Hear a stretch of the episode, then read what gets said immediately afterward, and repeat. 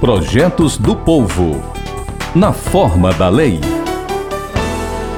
O período de uma gravidez é marcado por mudanças físicas, mentais e orgânicas no corpo da mulher. As futuras mamães com histórico, por exemplo, de obesidade, diabetes e lupus devem redobrar a atenção para alguns riscos da primeira gestação, gravidez anterior aos 18 anos de idade e depois dos 35 anos. Um dos cuidados é com a pré-eclâmpsia, que se caracteriza como uma elevação na pressão arterial da gestante, principalmente a partir do nono mês. A hipertensão não apresenta sintomas aparentes, mas o descuido pode evoluir para uma pré-eclâmpsia, com algumas complicações, como as convulsões. A gravidez é o crescimento de um ser dentro do útero da mulher. O organismo materno desenvolve mecanismos imunológicos para proteger o feto.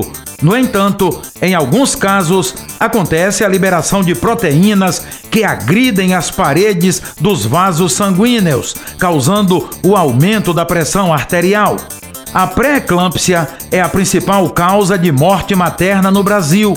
Segundo a Organização Mundial da Saúde, a doença é responsável por quase 20% das mortes de mulheres grávidas, além de estar associada à paralisia cerebral ou retardo mental nas crianças nascidas. Para fortalecer as políticas públicas relacionadas ao pré-natal criterioso e sistemático, o ex-deputado estadual André Fernandes apresentou na Alesse, no dia 5 de outubro de 2020, o projeto de lei 444-19.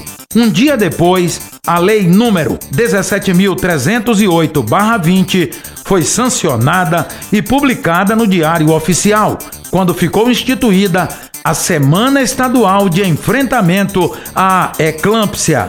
De acordo com a lei, anualmente, a última semana do mês de abril será dedicada à promoção e divulgação de ações preventivas e terapêuticas no combate à eclâmpsia desenvolvimento de propostas que possibilitem o acompanhamento pré-natal, criterioso e sistemático da gestação. Fique atento. A Rádio FM Assembleia está com você no centro das discussões em apoio aos seus direitos.